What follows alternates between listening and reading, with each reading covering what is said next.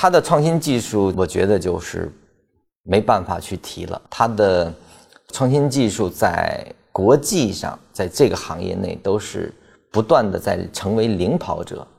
我们现在的科技发展啊，原来是完全受制于这个美和欧的啊，完全是跟他们有很大距离的。但是我们现在在几个领域是在超越，在基因基因这个领域里，我们的华大基因其实它是领跑者，它在整个的世界级范围内，它其实是领跑啊。这个这个是，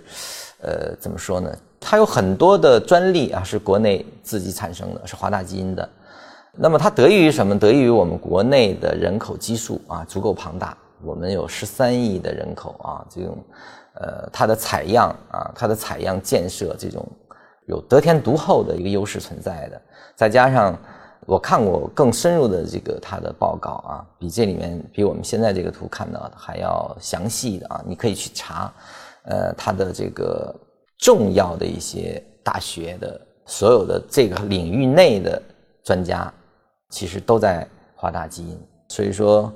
他的未来是不可想象的，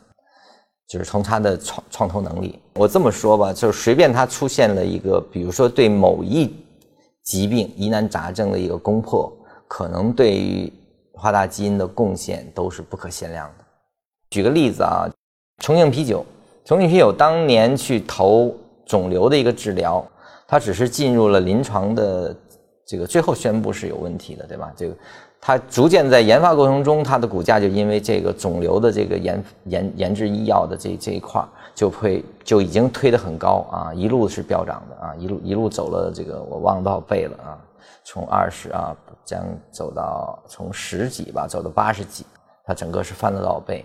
那华大基因治疗手段每攻克一个病，可能对它的估值都是一个非常大的增长性。啊所以说它的增长不可限量，我只能说不可限量啊，没法估。